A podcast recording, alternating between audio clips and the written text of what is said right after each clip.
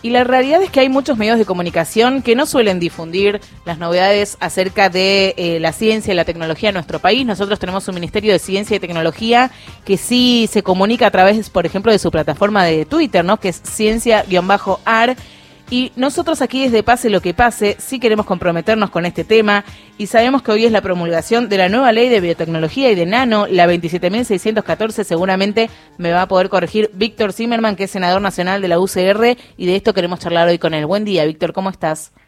¿Qué tal? Un gusto de saludarlo. ¿Cómo andan ustedes? Bien, muy bien, Víctor. Queremos saber las novedades en ciencia y tecnología, que la verdad es que muchas veces no son divulgadas. Sí, es cierto. Yo creo que el principal desafío que tenemos en la Argentina y fundamentalmente en el interior es socializar ciencia y técnica, o sea, lograr ciencia aplicada.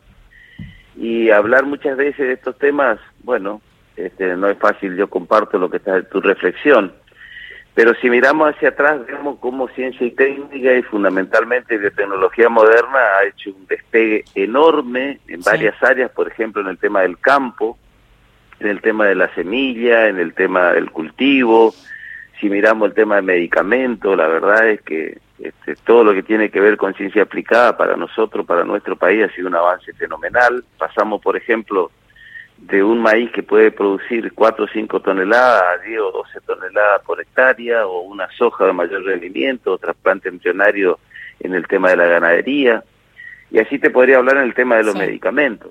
Y ahora, ahora lo que hemos sancionado este, en diputados y en senadores tiene que ver con la nueva ley de nanotecnología. No solo que se prorrogó la ley de biotecnología moderna, sino que se sancionó también en la Argentina por primera vez lo que tiene que ver con nanotecnología. Y creo que la verdad que es un avance significativo para nuestro país, fundamentalmente para nuestras provincias. Sí, y recién mencionabas, Víctor, los avances ¿no? en, la, en la ciencia y la tecnología, y también quería preguntarte acerca del presupuesto nacional que está destinado ¿no? a la ciencia y la tecnología. ¿Eso también avanza de la mano? Sí, sí. Si bien tuvimos ahí un debate y una, este, un debate muy, muy rico, pero muy rico, porque inclusive el propio ministro Filmus fue a la Comisión de Ciencia y Técnica y a la de Presupuesto y Hacienda del Senado, que obviamente yo participo, yo soy autoridad de las dos comisiones, soy vicepresidente de Presupuesto y Hacienda y vicepresidente de Ciencia y Técnica. Tuvimos un debate muy interesante. Este, yo te quiero contar, en el 2007, cuando se sancionó la primera ley de tecnología moderna, yo soy el autor, yo, fui, yo era diputado nacional, y en ese momento ya era un tema complejo, pero conseguimos unanimidad. Y en ese momento, el hoy ministro de Ciencia y Técnica era ministro de Educación, Filmo en ese tiempo era ministro de Educación y trabajamos juntos y conseguimos, él obviamente estaba en el gobierno, en el Poder Ejecutivo, yo era legislador por el Chaco, diputado nacional, y trabajamos juntos todos los partidos y él tuvo una gran participación como ministro de Educación, una gran visión ya en ese momento, y pudimos sancionar la ley. Y ahora prorrogamos la ley. Bueno, el debate este, era el tema de la asignación de fondos, porque la ley de tecnología moderna original tenía un fondo específico. Ahora se sancionó, aparte de esta ley en este tiempo, se sancionó también la ley de conocimiento que le asigna financiamiento no solo a la actividad de tecnología moderna y nanotecnología, sino también al software, al audiovisual, a los servicios geológicos, a los servicios profesionales, a la industria aeroespacial. Es decir, hay una ley de conocimiento que asigna un financiamiento más amplio a todos bueno, ahí tuvimos una diferencia, no podemos coincidir en todo, yo soy un senador de la oposición, y entonces, bueno, era un poco... Pero aún así pudieron trabajar juntos.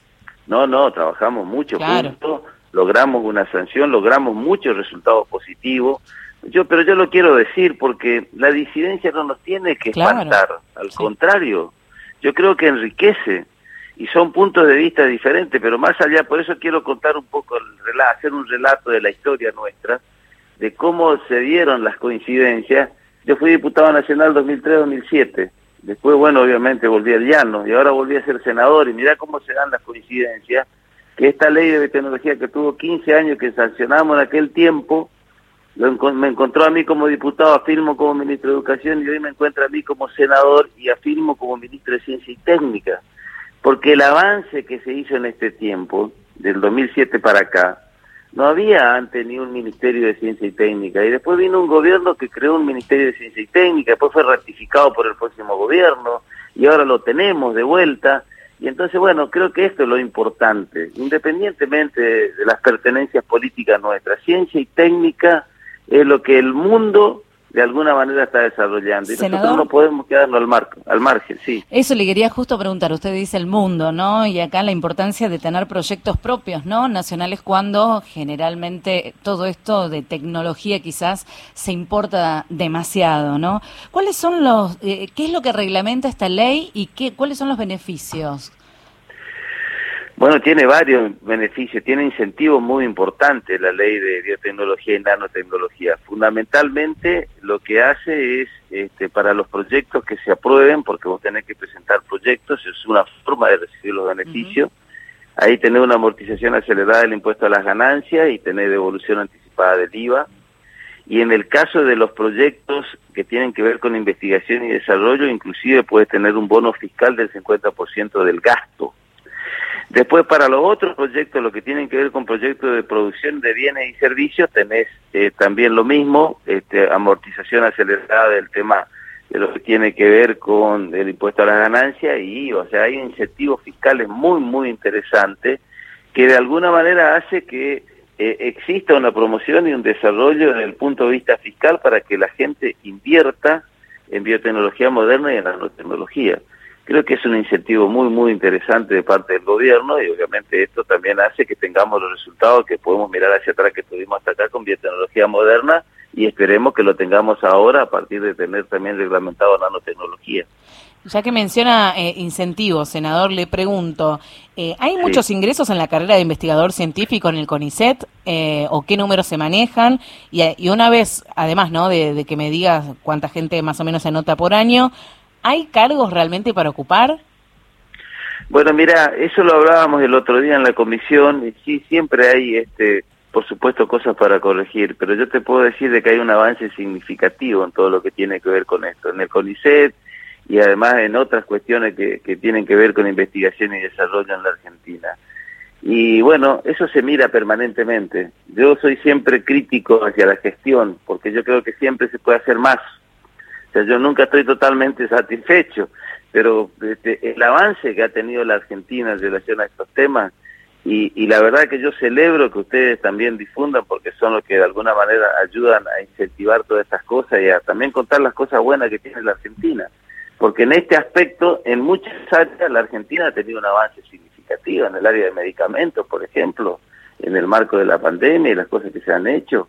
Eh, es muy importante y tiene que ver con, con ciencia y técnica, innovación y talento de los argentinos. Claro. entonces me parece que este es el principal compromiso, así que te debo decir que sí, que hay avance importante, pero bueno, yo soy siempre de los que cree que hay que mirar permanentemente para que estas cuestiones tengan los resultados que todos queremos que tengan. Sí, sin duda, senador, eh, debe haber mucho por hacer, pero por otro lado estaba leyendo recién que entre el 2015 y el 2019 el salario de los investigadores, por ejemplo, había perdido un 36% y en lo que va de este año recuperó el 27%, porque hay que decirlo, ¿no? Detrás del Ministerio de Ciencia y Tecnología y de la técnica, como usted decía, eh, no socializar ciencia y técnica, bueno, también hay un montón de trabajadores, ¿no? Son también son científicos, son desarrolladores y son trabajadores también, y hay que reconocerles, por supuesto, también su laburo. Sin duda, y, y el desafío en la Argentina es que el talento argentino no se vaya. Totalmente. Y nosotros a cualquier país del mundo que vos vas a encontrar un talento argentino. Y entonces si algunos se fueron en algún tiempo, el desafío es que vuelvan independientemente de quién gobierne. Y entonces me parece que este es el desafío que tenemos todos. Por supuesto, hoy el tema de la inflación impacta negativamente, ayer una inflación muy alta impacta negativamente, pero estas son las cosas, que los desafíos de gobernar, y no nos tienen que asustar. Ahora, el principio desde el punto de vista de mantener el talento argentino y, y, hacer que vuelvan los que se fueron es, es y, tiene que el salario es una cuestión muy importante, las condiciones de trabajo son muy importantes, la inversión es muy importante, por eso otra de las diferencias que yo tenía con la ley eh, que tuvo media sanción de diputados, que no la pudimos modificar ahora, pero quería presentar un proyecto complementario, es que yo creía que en la ley esta que se votó teníamos que incorporar un incentivo a las importaciones. Porque la mayoría de los capitales que se invierten en nanotecnología o en biotecnología moderna son importados, porque nosotros no tenemos industria nacional. Pero bueno, este... Bueno, pero es un gran paso que se haya sancionado la ley de promoción de la biotecnología, de la nanotecnología. Eh, lo importante es que se impulse ¿no? en el largo plazo este sector. Totalmente, y esto es absolutamente dinámico y el avance de la ciencia y la técnica es diario, por lo tanto esto hay que revisar permanentemente y hay que sacar normas que estén a la altura de las circunstancias.